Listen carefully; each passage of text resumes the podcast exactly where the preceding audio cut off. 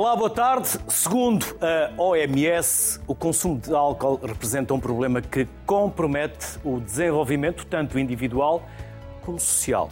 Os consumos nocivos e perigosos têm consequências significativas para a saúde pública. Já veremos quais. Importa também dizer que na União Europeia os jovens são o principal grupo de risco. Em estúdio tenho Manuel Cardoso, subdiretor do CICAD o Serviço de Intervenção nos Comportamentos Aditivos e nas Dependências, e Joana Teixeira, Presidente da Sociedade Portuguesa de Alcoologia e coordenadora da Unidade de Alcoologia e Novas Dependências do Centro Hospitalar Psiquiátrico de Lisboa. Manuel e Joana, muito obrigado por se juntarem a nós.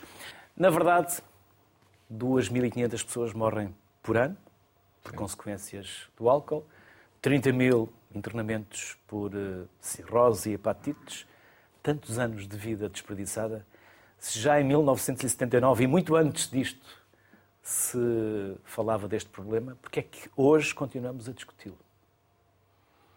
A minha perspectiva é que hoje continuamos. Muito obrigado, antes de mais, pelo convite uh, e por poder estar aqui. Nós continuamos a discutir porque, como diziam na peça no início, uh, nós começamos por tolerar muito, criticamos a embriaguez, uh, eh, e o alcoólico quando já está numa fase eh, de embriaguez severa, diria. Mas toleramos muitíssimo o consumo de bebidas alcoólicas no dia a dia, mesmo em quantidades maiores. A desinibição, a euforia é perfeitamente aceite. E os primeiros problemas ligados ao consumo de bebidas alcoólicas vêm exatamente desses efeitos sobre o sistema nervoso central, desses efeitos sobre o comportamento, que nos fazem ter depois comportamentos mais irrefletidos e daí deriva para problemas de violência, problemas de acidentes, por exemplo. E isso nós não temos uma noção uh, tão clara e toleramos demais. Costumamos uh, brincar dizendo que qualquer pai, se descobrir que o filho fumou um charro, entra em pânico se ele, de um filho de 15 anos, 15 anos, não devia beber. Mas se ele chegar, se ele chegar, se ele chegar com embriagado, provavelmente considera que o filho é crescido, já é um homem. É? E eu acho que isto demonstra a nossa tolerância para com as bebidas alcoólicas e com, para com a forma como, como, como encaramos esse consumo. Só dizer-lhe mais uma coisa em relação aos efeitos. De acordo com a OCDE, o consumo que hoje praticamos em Portugal faz com que tenhamos uma esperança de vida de menos um ano, em termos genéricos, hum, na, na, na, esperança de vida dos portugueses hoje, que é em média de 81 anos, seria de 82 se uh, não tivéssemos este padrão de consumo. E, portanto, há muito mais para além da questão específica da embriaguez, ou do alcoólico já numa fase muito avançada, de, um, de uma dependência, há muito mais em termos de saúde pública e em termos de lesões uh, do que isso. Joana, há muita tolerância e há também uma banalização da discussão do tema. Antes de mais, também obrigada pelo convite para estar presente na sociedade civil. Uh, e sim, claramente há uma banalização, não voluntária, mas pela pelo contexto da nossa sociedade. Nós somos uma sociedade onde estamos muito habituados ao consumo de álcool. O nosso país tem uma tradição de produção até vinícola.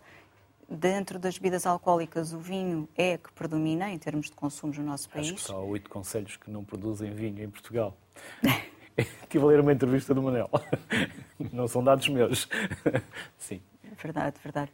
Mas isto tudo favorece com que realmente, em termos de sociedade, que haja uma maior facilidade em aceitar os consumos de álcool como sendo uh, normais.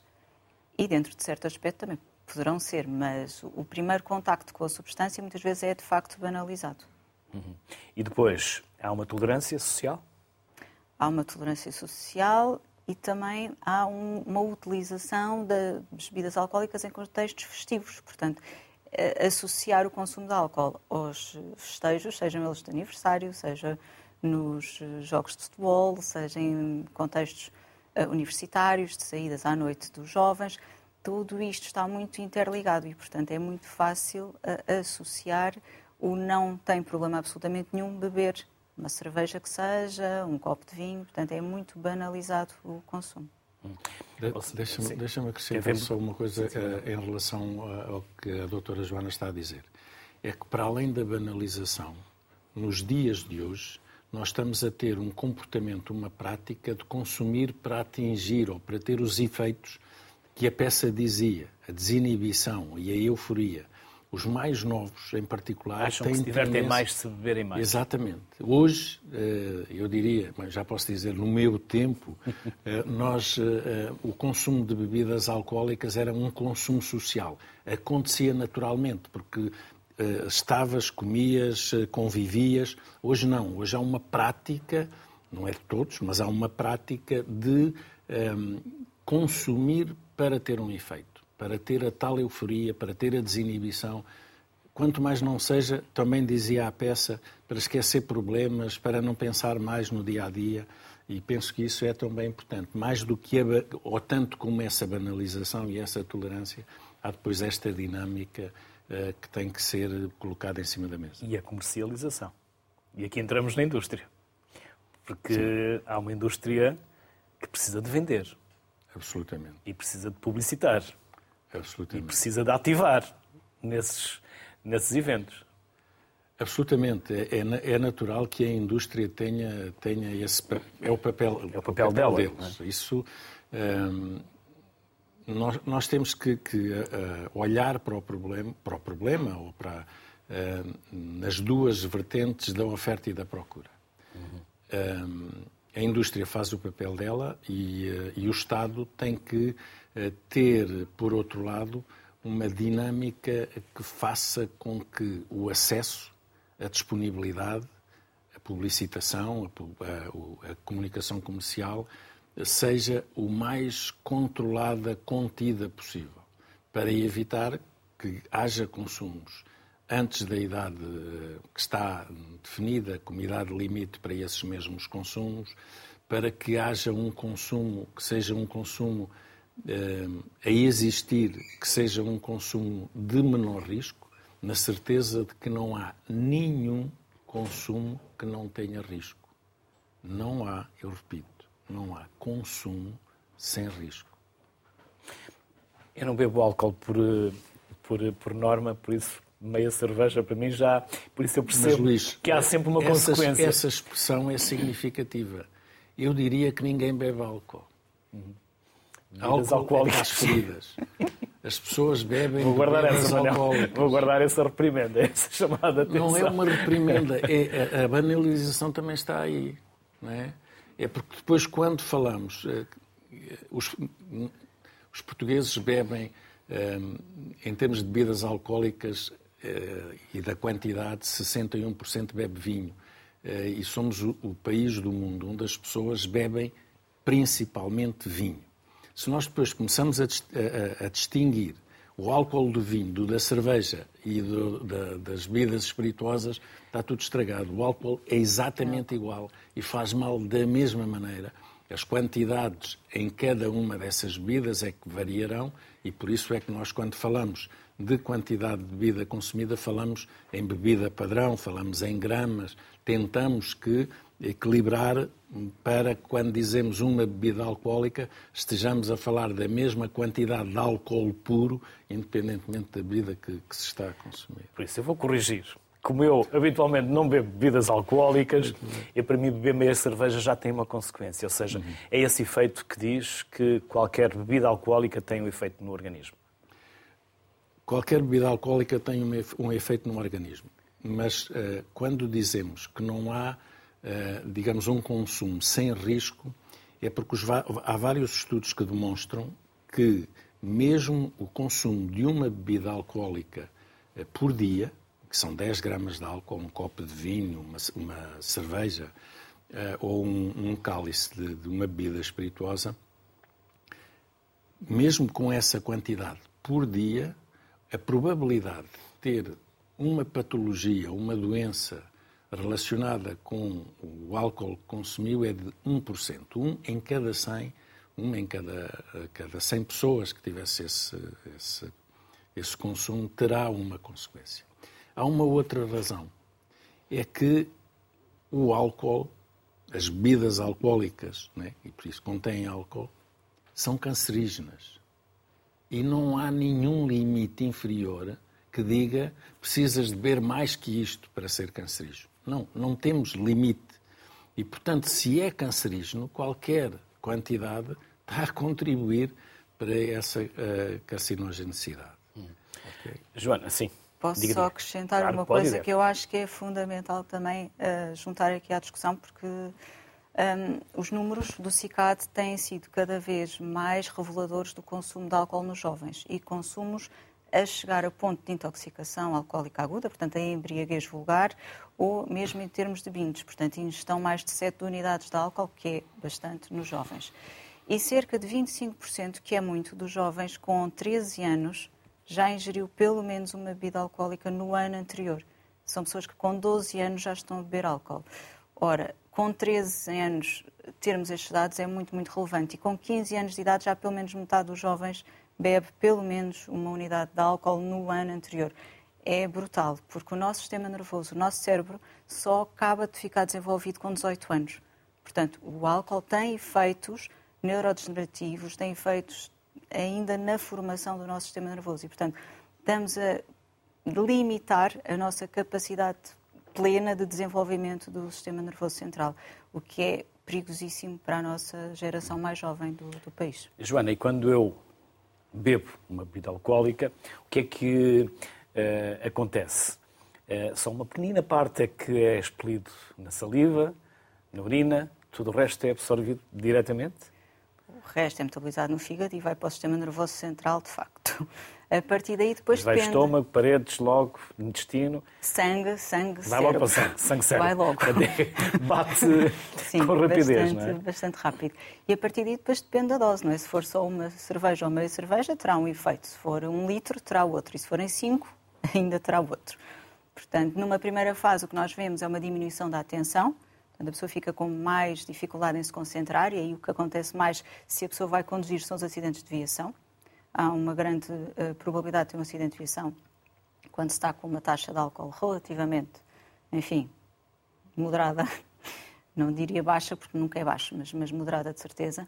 E depois temos, uh, numa fase já uh, a seguir, o aumento da impulsividade. E aí o que surgem são casos de violência, em que muitas vezes há conflitos com as pessoas que estão no mesmo local no bar, no, na discoteca ou com os amigos. Portanto, a violência é muito frequente e aí acabam nas idas às urgências, muitas vezes. Traumatismos, agressões, queixas até na polícia. Portanto, é, é frequente nessa taxa. E, claro, se, se, se continuar efetivamente a, a, beber, a taxa de álcool sobe e muitas vezes a pessoa pode até ficar em coma uh, e até morrer numa situação de consumo, enfim, demasiado elevado se não for socorrido a tempo e depois demora muitas horas o álcool a deixar... A ser completamente eliminado diluído. do organismo, sim, demora. demora. demora Mas isto são os efeitos uh, que são provocados por um consumo de álcool muito excessivo num agudo. Portanto, não, ninguém tem que ter uma dependência de álcool, um problema propriamente relacionado com o consumo de álcool por ter este episódio de ingestão alcoólica aguda. Vamos juntar à sociedade civil José Presa, é médico hepatologista e presidente da APEF, Associação Portuguesa para o Estudo do Fígado. Olá, José, boa tarde, bem-vindo. Obrigado por se juntar Olá, a nós. Tarde, o que é que o álcool faz ao nosso fígado, José Presa?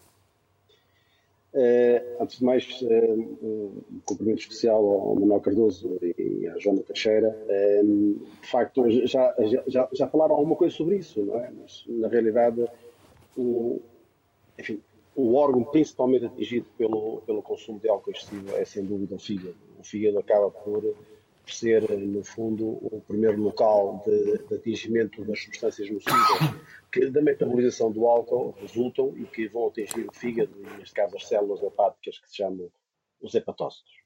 Ora, eh, e, e, com isto, ao longo do tempo, vai acabarmos por induzir um quadro de, muitas vezes, de gordura no fígado, que muitas vezes os doentes têm, que consomem inicialmente sem ter, enfim, uma doença muito avançada, aquilo que chama-se fígado, fígado gordo ou esteatose hepática, e que, nos casos mais graves, poderão chegar a dois grandes, dois grandes extremos, que é o caso dos internamentos por hepatite alcoólica que levam ou que podem levar muitas vezes os doentes até à morte, ou em situações mais arrastadas, culminar no quadro de cirrose hepática, que eh, muitas vezes acaba depois por necessitar um transplante hepático. Portanto, é um espectro de doença muito grande e que, eh, na realidade, se nós não tivermos eh, alguma atenção, e, quer dizer, e nós aqui sim na, na, na hepatologia lidamos um pouco já com a consequência major, com as consequências major do consumo, dos consumos de álcool ao longo de anos, e isto é importante, eu gostaria de, de, de adicionar aqui este, este, esta situação aqui assim à discussão,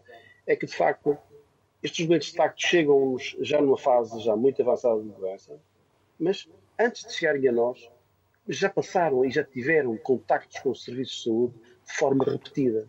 Já falámos dos acidentes, já falámos das pessoas que vão e porque, porque é permitido, como dizia Manuel Cardoso e muito bem, eh, o álcool tem esta, esta, esta, esta situação de ser permitido, de achar que é interessante.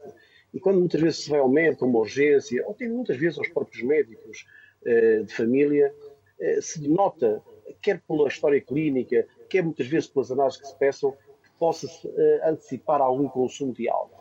E, e com, o que é que se faz? Ah, senhor bebe um bocadinho, veja lá, não, não beba tanto, modera o seu. Mas verdadeiramente não se faz nenhuma intervenção para que uh, aquele problema que foi detectado, que foi equacionado, progrida. Ou seja, que se pare o consumo de álcool. E de facto eu reitero de novo a situação. Álcool, não existe quantidades mínimas de álcool. Só duas, só duas medidas de álcool, que é beber e não beber. Portanto, e uh, nessa situação uh, é algo que nós devemos sempre, por, este, esta, uh, dar ênfase a isto. Não beber. Qualquer consumo de álcool, qualquer consumo de álcool, por mais pequeno que seja, tal como dizia Manuel Cardoso, ao longo do tempo vai originando, ao fim de 20, 30 anos, vamos ter, provavelmente, ou podemos ter, por exemplo, uma cirrose hepática, não, não doemos. O álcool é, é, de facto uma coisa muito nociva, paga impostos, o que é altamente perverso uh, nós estarmos uh, muitas vezes a querer uh, combater isto. Temos uma indústria, já se falou, por exemplo, da publicidade, e eu, de novo, e já tenho falado muitas vezes sobre isto, a publicidade deve ser regulada pelo Estado, o Estado tem essa função de regular a publicidade, mas continuamos a ver nos outdoors um, publicidades altamente atrativas e que apelam ao consumo de álcool, verdadeiramente. Ou então temos as outras situações, nos eventos desportivos eh, major da nossa sociedade, como é o caso do futebol, temos, por exemplo, eh, as publicidades muito bem encapotadas com os 0% de álcool. Portanto, eh, isto é algo que está lá. Nós não podemos modificá-lo, mas acho que o Estado deveria talvez fazer um pouco mais na regulação desta publicidade ao álcool. Porque esta publicidade ao álcool é uma promoção ao consumo de álcool. E, de novo, tal como já se falou, não estamos aqui a diabolizar a indústria do álcool, que é uma indústria que nós sabemos que tem, que traz, obviamente, dinheiro para o país, por impostos que pagam eh, e por impostos que gerem, por, enfim, receita que vão gerar para o Orçamento Geral do Estado, mas que devemos, devemos, temos mesmo que eh, regular este, todas estas situações. Também há restrições para o tabaco e a indústria não acabou. Por exemplo. Uh, por exemplo. Por exemplo. Uh, e para as grávidas, José, qual é o efeito? Grave, meu Deus. Então, isso aí, se, uh, se estamos a falar de zero uh, de consumo de álcool, uh, no, no, e quando falamos zero, é, no geral, numa grávida, é, é menos 0%, ou seja, não é, é que mesmo nada, de facto, não, devemos, não deve haver consumo algum de, de álcool numa grávida, não só pela questão do fígado, mas por, todo, eh, enfim, por toda a situação que se está eh, eh, natural, que se está a gerar um ser onde o álcool pode ter consequências muito graves, muito graves sobre esse mesmo ser que se está a, a, a gerar e a desenvolver e que essas consequências podem ser para a vida. Uh, podem ser para a vida. Eu recordo que quando comecei a trabalhar, há alguns anos atrás, uh, ainda tive a oportunidade de ver algum filme alcoólico fetal materno. Portanto, são situações uh, muito sérias e, que uh, eu creio que nos últimos anos isso tem, tem vindo a diminuir, mas que ainda está presente, porque logo continua a consumir-se. e depois é, é, cultural. Nós nunca podíamos esquecer isso. O, o, consumo de álcool é cultural e, portanto, se é cultural, é permitido. Nós vivemos numa, numa, numa, numa região, num país, onde há a cultura do vinho, há a cultura do pão. Se reparem bem, à mesa há sempre vinho e pão.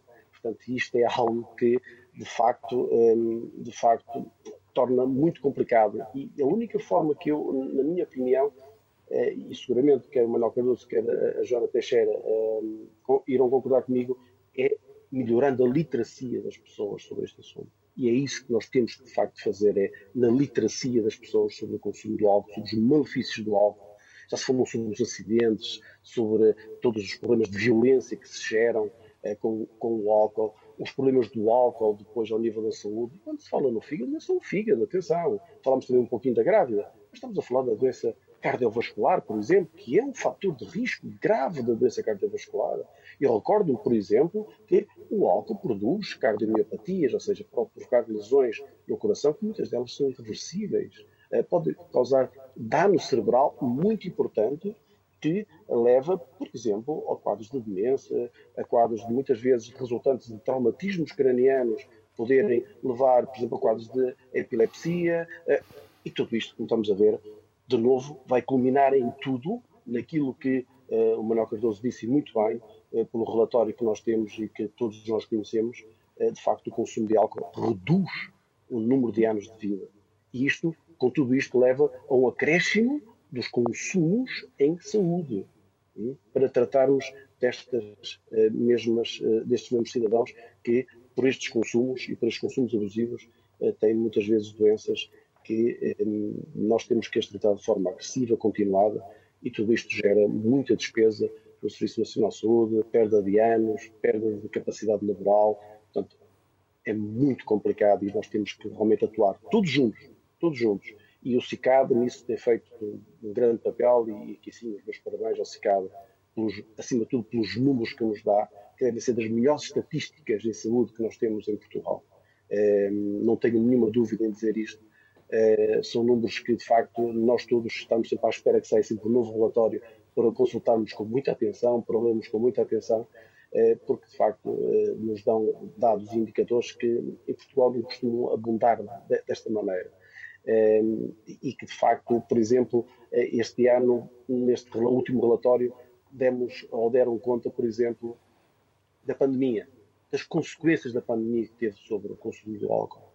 Eh, nós só temos dois meses, só, foram analisados dois meses, mas nós sabemos que, nos outros países, a nível mundial, os consumos de álcool durante a pandemia dispararam de forma brutal. Eh, por exemplo, nos Estados Unidos, eh, em 2020, no mês de abril, o consumo de bebidas alcoólicas encomendadas pela internet aumentou 400%. E isto, de facto, tudo bem que foi dos Estados Unidos, mas nós, em Portugal, seguramente também aumentar e nós temos a noção de também aumentar. Portanto, são consequências que nós agora vamos estar a assistir a estas mesmas consequências e temos estado a assistir com uh, agravamentos da doença hepática, mais descompensações, uh, que foram, por exemplo, no final do, da primeira, da primeira, do primeiro confinamento, foi particularmente mal. Uh, tivemos muita descompensação da doença hepática, que depois reduziu um bocadinho, mas manteve-se, de facto, esta descompensação da doença hepática por consumos exagerados. Inclusive, houve doentes que perderam a sua capacidade de estar em lista de transplante eh, porque voltaram de novo aos consumos. Eh, e isto é, é muito preocupante e, é, e, de facto, nós devemos refletir muito sobre isto. José Presa, e obrigado por nos ter ajudado a refletir. Bem-haja, até uma próxima. Obrigado. Muito obrigado, nós da PEP. Muito obrigado. Manuel, e para quando essa informação dos rótulos? Informação nos rótulos das, das bebidas alcoólicas como o tabaco, embora depois saiba, saibamos que a indústria tratou de tapar essa informação e aquelas imagens chocantes dos matos de tabaco e mas acabou por depois por, eh, por ter um efeito imediato, mas que se banalizou também. Aquilo que está em discussão em termos europeus, eh, a rotulagem é regrada, digamos assim, em termos europeus. Nós podemos, eh, em termos nacionais, fazer alguns ajustes, mas em termos gerais, eh, são diretivas comunitárias. Que depois são que, transpostas para a legislação. Sim, aquilo que acontece eh, em relação às bebidas alcoólicas é que eh, nós temos, ou olhamos para a bebida alcoólica mais ou menos duplamente. às vezes queremos considerá-la como um alimento que não é, uh, é uma bebida, mas acaba por ser usada quando nos alimentamos. E, portanto, deveria ter uma rotulagem equivalente à dos alimentos, ou dos outros alimentos. E não tem. Apenas uh, nas rotulagens dos vinhos e das bebidas espirituosas apenas tem a quantidade de álcool em termos de volume, volume de álcool naquela, naquele, naquela embalagem. As cervejas têm os ingredientes, mas também só têm mais esse volume. Ora, aquilo que consideramos é que o consumidor tem direito a saber aquilo que consome. Penso que isto é, é, é, é normal que assim seja. Manuel, já, direito... já, já assisti a discussões à mesa em que se importantiza o vinho pela quantidade de álcool que tem. Certo. Uh, e a discussão aí está ao contrário. Está completamente ao contrário, mas já foi feita, já foi feita nesse sentido, porque os enólogos consideram e os consumidores podem considerar que em termos de sabor é mais agradável, não porque faça melhor. Hoje, uh, o que temos em termos de mensagem é um pouco ao contrário. Hoje, os, aos produtores é pedido que produzam um vinho com menos teor alcoólico pelos consumidores, ou pelo menos pela distribuição. E porquê? Porque muitos dos, dos, consumidores, mesmo assim, não querem consumir para ter os efeitos do álcool. Consomem porque lhes é agradável, tem algum efeito eh, mais eh, relaxante, se quiser, mas não ir além disso. E, portanto, pedem eles próprios para que as, eh, o vinho, nomeadamente, seja, tenha um teor alcoólico mais baixo. E é por isso que as vindimas começam mais cedo, ou estão a começar mais cedo, a tentar que haja menos açúcar, menos álcool, menos quantidade de álcool. Mas isso é o menos, neste caso. O que todos precisamos de saber é que outras, para além do álcool, primeiro, não apenas o álcool em termos de volume, o álcool em termos de gramas, em termos de energia, porque o álcool é, eh, tem energia que contribui para a quantidade de calorias que consomos ao fim do dia. Se, quando estamos a pensar em dietas, pensarmos na quantidade de calorias que tem uma bebida alcoólica, provavelmente pensávamos duas vezes antes de pegar no copo. Essa é uma característica, que são eh, essa quantidade, eh, quantidade de álcool e quais eh, os efeitos que ela poderá ter. Pois há outros ingredientes que é preciso, dependendo da, da, da bebida alcoólica que é preciso que o consumidor saiba. Aquilo de que falava é uma terceira, uh, terceiro elemento, eu diria, que tem a ver com os riscos para a saúde. O consumidor tem o direito de saber que aquilo que ele vai consumir é cancerígeno ou é problemático para a sua saúde ou pode causar o tal, a tal cirrose hepática dependendo das quantidades ou é proibido ou deve ser proibido ser consumido pela grávida. Se vai conduzir, não pode uh, consumir. Se tem menos de 18 anos, não deve consumir pelos efeitos que já referiu uh, a doutora Joana. O, Zé uh, também referiu isso em termos dos efeitos na grávida e depois no sistema nervoso central.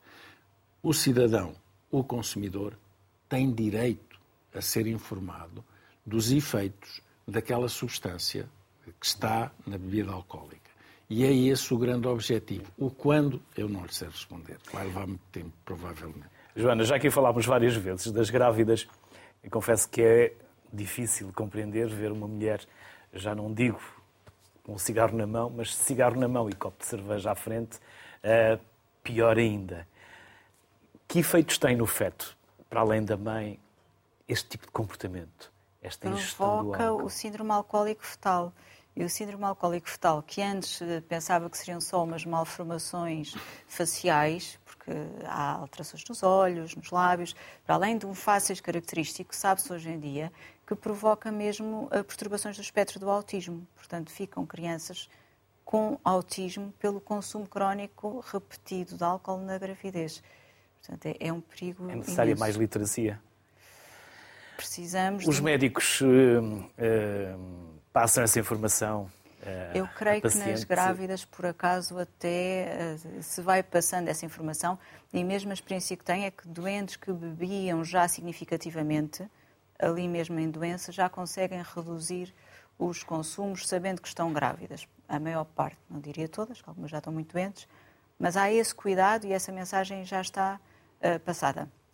Mas nós precisamos mesmo de aumentar a literacia do consumo de álcool nos jovens, porque os jovens estão a consumir o álcool sem compreender quais é que são os riscos para a saúde que lhes vai uh, provocar no futuro. Portanto, aí sim temos que atrasar o mais possível a experimentação uh, do álcool. Eu diria que era assim uma das, uh, uma das medidas a tomar. Era sobre isso que queria. Não, mesmo em relação, em relação à, à grávida e os efeitos sobre, sobre o feto, e depois o, o recém-nascido e a criança, há realmente este espectro alcoólico fetal, que é muito mais do que o síndrome, que tem todo uma, uma, um leque de efeitos, nomeadamente sobre o sistema nervoso, sobre o desenvolvimento, um, desenvolvimento intelectual. Eh, vários estudos demonstram essa, esse problema, ainda que ele seja muito difícil de diagnosticar. Mas a verdade é que mãe que bebeu, provavelmente criança com mais dificuldade na aprendizagem, com mais dificuldade na atenção, mesmo sem ser um síndrome. Eh, quer seja o autismo, quer seja o síndrome alcoólico fetal, claro, evidente, mas eh, o que existe ou que pode existir é realmente perturbações de desenvolvimento, eh, nomeadamente desenvolvimento intelectual. Em relação à situação nacional, nós fizemos um estudo há três ou quatro anos, exatamente para tentar perceber como é que estávamos nas questões do consumo eh, durante a gravidez. Foi feito aqui na, na, na, região de Lisboa, da Grande Lisboa, junto de grávidas e dos seus médicos de família, e aquilo que verificamos eh, deixou-nos, eh, enfim, com algum alívio, se posso dizer assim. Porque mais de 70% das mulheres que bebiam, quando souberam que estavam grávidas, deixaram de beber completamente os, das 20% ou 20 e tal por cento que continuaram a consumir, um, reduziram muito significativamente os consumos, entristece-nos que, apesar disso, havia 1% das grávidas que não reduziu consumos e, eventualmente, pode ter aumentado os consumos. 1% é 1%. É sempre significativo eh, quando se trata de problemas de saúde, mas mesmo assim é a mensagem eu diria que a mensagem para a, a população geral e para a grávida, para as mulheres em geral, eh, tem estado a passar muito mais do que, do que outras. Vamos juntar mais uma voz, é a Ana Croado, psicóloga da Divisão de Observatório de Segurança Rodoviária, Autoridade Nacional de Segurança Rodoviária.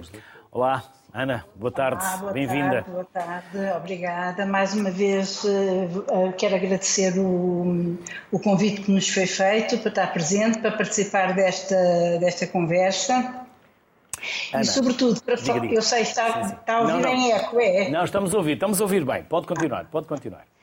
Uh, cumprimento também todos os presentes na, em estúdio uh, e o Dr. José Preza Entretanto, e já falámos aqui um, dos perigos, e falámos dos perigos, alguns deles em termos de saúde e a longo, e a longo, a longo termo, não é? Uh, no entanto, uh, por exemplo, na condução, então aí é que realmente o álcool não tem mesmo lugar. E também já foi falado aí, já foi falado pelo Dr. Man, uh, Dr. Manuel Cardoso, pela Dra. Joana, e, e, sobretudo porque a condução é uma, é uma atividade que implica múltiplas tarefas e sequenciais e que exigem que o condutor esteja plenas, com as plenas capacidades nas, das suas funções. Ou seja, uh, o álcool vai prejudicar isso com certeza. E quando aqui se falou das, dos perigos do álcool no futuro, e das doenças todas que ele provoca a nível de fígado e não só, nós sabemos que na condição muitas vezes é a curto, médio prazo, ou seja, uh, o que nós sabemos é que em cada, sob efeito do álcool, uh, em cada cinco acidentes uma, há uma morte derivada ao álcool, portanto, cuja responsabilidade vem do álcool. Um, também sabemos que, com uma taxa, há bocadinho falaram, falaram aí sobre a questão da, das taxas de álcool no sangue. Sabemos os limites em Portugal e em vigor são uh, a partir dos 50 gramas uh, por litro, ou seja, com mais de 0,5 implica uma contraordenação. Uh, 0,50 um, o risco de ter um acidente grave, muito grave, ou até ocasionar numa morte, duplica quando se tem uma taxa de álcool uh, superior a 0,50. E esta taxa de álcool, a maior parte das vezes as pessoas desvalorizam. E quando pegam num carro nem sequer pensam nesta questão. Um, também é curioso e acho que vale a pena referir, e aliás, até para fazermos aqui um bocadinho da ligação, como este trabalho é importante junto dos jovens e que a autoridade tem feito através das suas campanhas, quer nas, em épocas especiais, quer em, em segmentos de público-alvo. Um, tem a ver com o facto da, da criminalização do álcool ser uma, uma realidade muito recente. Uh, a criminalização do álcool acontece há 30 anos, 1992. Portanto, até 1992, conduzir sobre embriagado não era crime. Passou a ser a partir desse ano e com, com nessa altura realmente muitas pessoas ficaram muito admiradas e, mas a verdade é que isso realmente mudou aqui um bocadinho as mentalidades. E, mas de qualquer forma, este trabalho tem que ser mais feito junto dos jovens porque as pessoas de há 30 anos atrás ainda têm estes hábitos todos entranhados e, tal como já foi dito, Portugal tem uma cultura de produção de vinhos, de consumo de vinhos. Como não desde se falava numa reunião muito interessante com, com o CICAD, com o Dr. Manuel Cardoso, ainda há quem ache que é muito que é desagradável, é feio e não se faz brindar com álcool. Portanto, acho que há quase como que uma compulsão de obrigar as pessoas a, a beber vinho para brindarem. Portanto, em termos festivos, ninguém pensa em brindar com água. Por acaso lançámos ali uma, um mote para qualquer coisa que se pudesse fazer neste sentido. Ana, eu já convenci, é... já convenci os meus amigos que se pode fazer brinde com, com água. Caso contrário, eu não brindo. Não, eu também já convenci. É porque dizem que os brindes começaram com água. Pois, pois. Dizem. É isso mesmo. Sim, uh, mas eu. a verdade é que não, mas é que é muito, é muito ostracizado a pessoa que à mesa vai brindar com água, mesmo isto nos jovens. Eu conheço muitos jovens que não bebem, uh, jovens e jovens adultos, que entretanto alguns deles até já são pessoas com 40 e 40 e tal anos que não bebem, não gostam, e são penalizados por isso, em termos de as pessoas ficam, estranham muito não, a pessoa não beber um copo de vinho, que eu acho muito mal. Pronto, relativamente àquilo que aqui já foi falado, obviamente que o álcool tem este duplo efeito de tem um efeito de euforia e um efeito de depressão. Em termos da euforia, o que é que acontece quando se está a conduzir e quando nós sabemos que a condução implica tomadas de decisão, implica que o condutor esteja em pleno uso das suas capacidades uh, físicas e psicológicas para poder manobrar o carro, que é uma, que é um, o carro é uma arma, não é? E se não for bem utilizado, mata e cria graves problemas. Uh, os efeitos do álcool no organismo são múltiplos e são de caráter individual, o que ainda torna isto tudo um bocadinho mais complicado. Ou seja, dependem da idade, dependem do género, dependem do peso, da estatura, dependem do, do tipo de alimentação que se faz, portanto é completamente diferente a taxa de álcool no sangue quando se ingeriu uma refeição completa ou quando não se bebeu, uh, ou quando não se comeu, peço perdão, uh, assim como também depende a taxa do álcool também depende dos hábitos de, de, de consumo de álcool. Portanto, por tudo isto, é evidente que uh, este, estas coisas todas levam a que um condutor sob o efeito do álcool, e há autores que referem que menos, mesmo uma quantidade mínima de álcool já leva a tomadas de decisões de risco e ao desrespeito das normas de segurança, Uh, por tudo isto, realmente vale a pena investir nas campanhas que a autoridade tem tido, tem sido realmente muito pródiga em fazer, precisamente para evitar que isto aconteça. E estas campanhas acontecem mais, perdão, acontecem mais nas épocas festivas, quando nós sabemos que há uma maior deslocação uh, de carro e deslocações mais longas, Uh, e estas, estas campanhas ocorrem muitas vezes no Natal, na Páscoa, no Carnaval e estão presentes quem nos meios de comunicação, na televisão, no rádio, na imprensa, rádios, uh, redes sociais Um, e, e, portanto, e com, olha, estamos, estamos a acabar de ver aqui realmente um dos, uma das campanhas uma das que tem sido feita relacionada com o álcool. Ana, muito obrigado pela simpatia que teve Obrigada estar connosco. Obrigada. Até uma próxima. Obrigado. Até uma próxima. Obrigada. Falamos muito da estrada, mas é também na rua que muitos dos comportamentos sob efeito do álcool se revelam. Temos também a PSP como convidada, agora com o subintendente José Ferreira. Olá, José.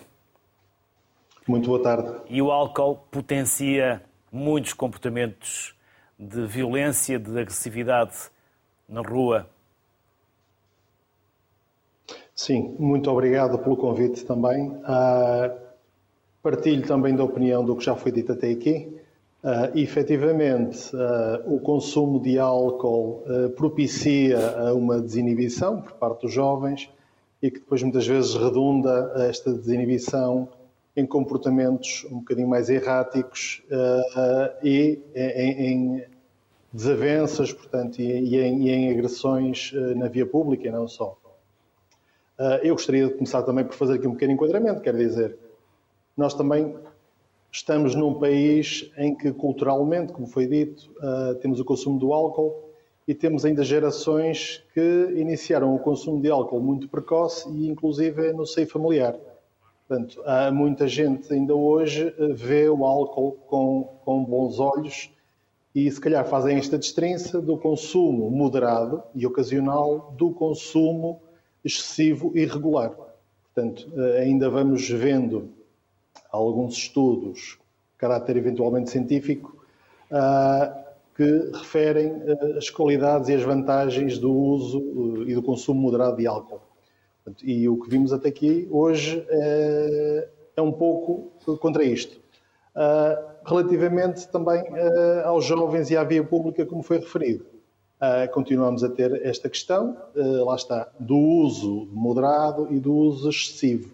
E no que ao uso excessivo diz respeito, temos duas grandes questões uh, ao, nível, ao nível policial, portanto, uma delas o binge drinking, já foi referido, o consumo excessivo, em que nos traz realmente alguns problemas na via pública, maioritariamente nos grandes centros urbanos, portanto, em que os próprios municípios também uh, começam a regulamentar uh, a venda do, do, álcool na via pública, portanto, não é o consumo em si, mas a venda de álcool para atenuar, uh, uma tentativa de atenuar o álcool na via pública, e depois também alguns fenómenos criminais, como é o caso do drink spiking, portanto, a adição de substâncias, de drogas, sedativos, tranquilizantes, numa bebida para que a pessoa, portanto, não tenha reação e fique muitas vezes inanimada e uh, se tire proveito disso. Portanto, é uma, é uma questão também, é uma realidade uh, internacional que também há cá no nosso país.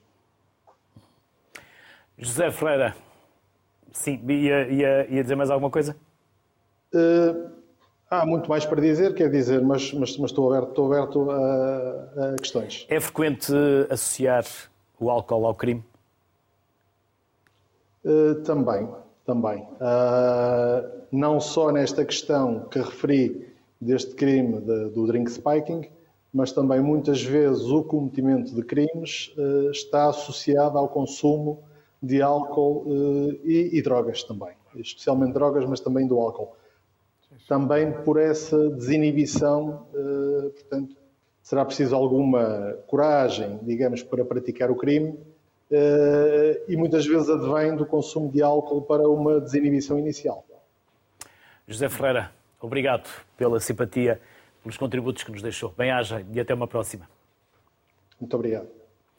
E agora uma realidade que todos queremos que não chegue, mas que para muitos é a salvação. Juntamos à sociedade civil Mário Marques, é presidente dos Alcoólicos Anónimos Portugal. Olá, Mário. Boa tarde. Boa tarde. O que é que vocês fazem por estas pessoas que vos procuram? Mário. Olha, antes de mais, muito obrigado pelo gentil convite, cumprimentá-lo a si, ao Dr. Manuel e à Dra. Joana aí no estúdio. Um, o que é que nós podemos oferecer a estas pessoas que nos procuram? Um, primeiro, eu acho que é preciso definir muito bem o que é que, Alcoólicos Anónimos é e o que é que Alcoólicos Anónimos não é e o que é que faz e o que é que não faz. Porque às vezes há essa grande confusão em que se acha que Alcoólicos Anónimos é, é um tratamento e não é. Uh, Alcoólicos Anónimos eu acho que é um excelente, uma excelente ferramenta no processo de recuperação do doente alcoólico.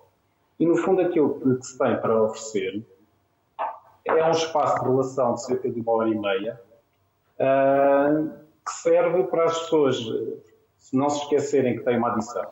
E a adição é uma doença crónica, ela é progressiva. Quem chega a uma sala de alcoólicos anónimos não é propriamente a pessoa que começou a beber ontem, ou começou a beber a semana passada, ou o mês passado, ou o ano passado, ou sequer há dois anos. É uma doença progressiva. Um, e, portanto, as pessoas que nos chegam são aquelas pessoas para quem a tolerância, como nós vimos no início do programa, já, já terminou.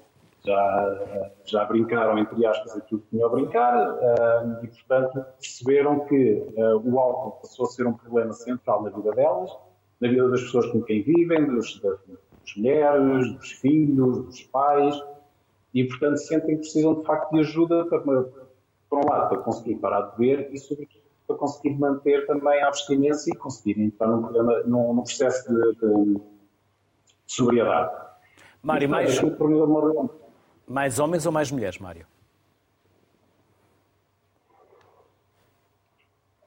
São, são mais homens, mas isso é transversal a todas as adições e no alcoolismo é a mesma coisa. Portanto, que são sobretudo mais os homens que procuram, embora cada vez mais existam mulheres a, a procurarem o Alcoólicos Anónimos. E os especialistas dizem também. que na mulher eh, há uma maior tendência de se esconder. Ela própria. É verdade. É verdade? É verdade. É verdade.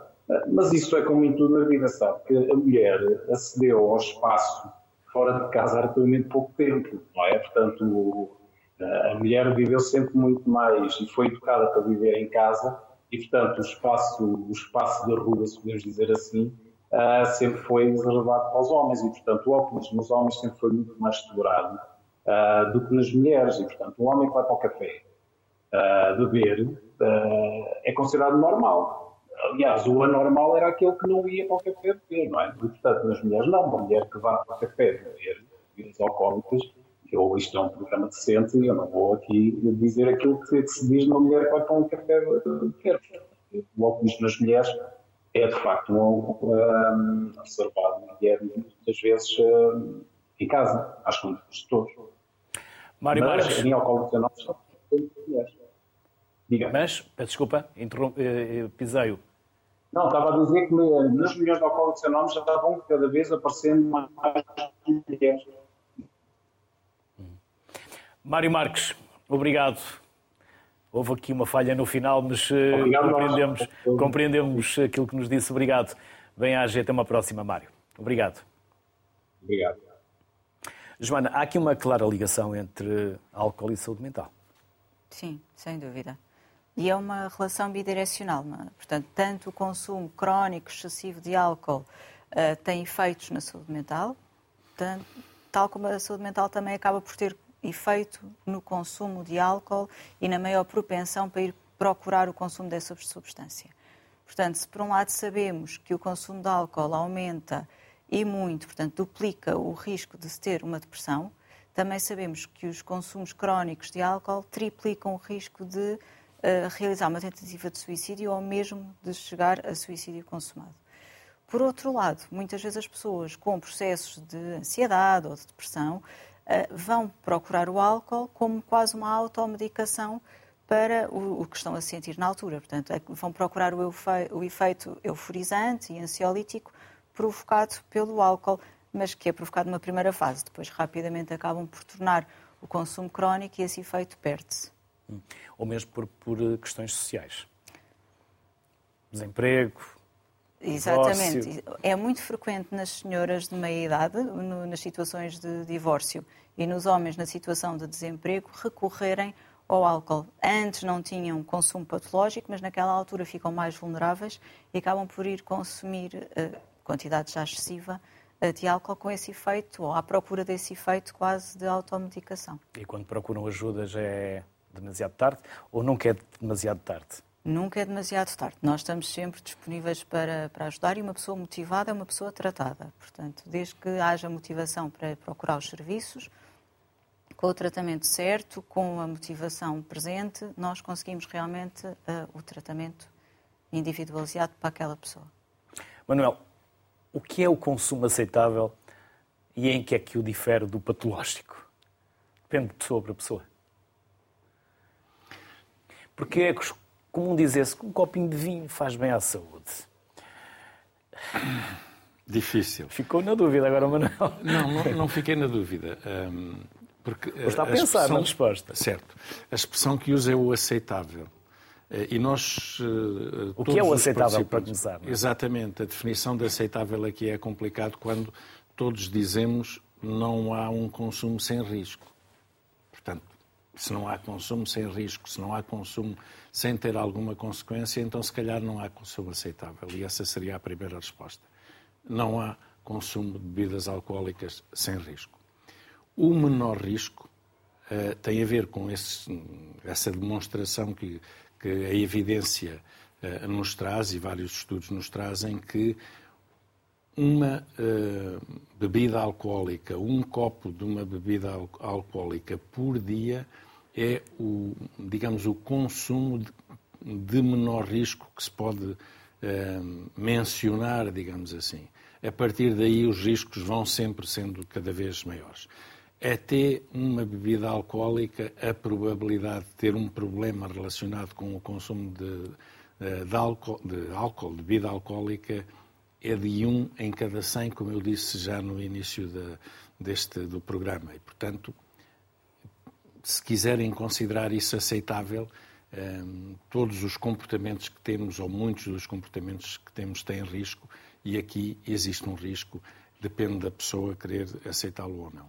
De qualquer modo, uh, pensando na, no álcool, nas, nas, bebidas alcoólicas, uh, como uh, tendo esse efeito psicoativo e, aquilo que nós todos referimos aqui, permita-me só referir duas eh, dois efeitos eh, claramente nocivos que não, não foram mencionados e que, que penso são importantes, nomeadamente em relação à violência, a violência doméstica.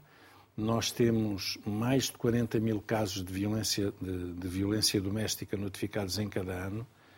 40% eh, estão relacionados, ou dizem relacionados com o consumo de álcool, com o consumo vou utilizar aqui a expressão excessivo de álcool, o que é demais uh, para ser verdade, digamos.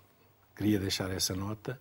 E a outra é que habitualmente, quando existe essa violência, existem menores que acabam por ser também objeto dessa violência. E essa exposição uh, ao consumo excessivo é também ela uh, digamos assim, desencadeador de problemas para, para este, esta criança, e não estamos sequer a falar de adolescentes, estamos a falar de primeira infância, quer em termos de tendência de ir consumir, quer no sofrimento associado à própria violência. Penso que estas eram outras notas que não queria deixar passar em, de, de mencionar, digamos assim. Joana, e as universidades também podem ter aqui, podem e devem ter um papel? Podem e devem, porque aumentar a literacia nos jovens passa muito pelo papel na faculdade, mas uh, antes, provavelmente também, já no ensino básico e secundário, seria útil introduzir este tema no, no programa uh, escolar. E já agora, só para juntar aqui a parte do consumo, o consumo de risco definido pela Organização Mundial de Saúde para os homens é mais de três, uma ingestão diária de mais de três unidades de álcool e para as senhoras mais de duas. Portanto, não há uma definição do que é que é um consumo seguro, só o consumo de risco. Portanto, a partir daqui há riscos para a saúde, seguramente. Um, mas as universidades claramente que também têm que ter um papel importante aqui na, na enfim, e a, na, na formação para, para o consumo de álcool.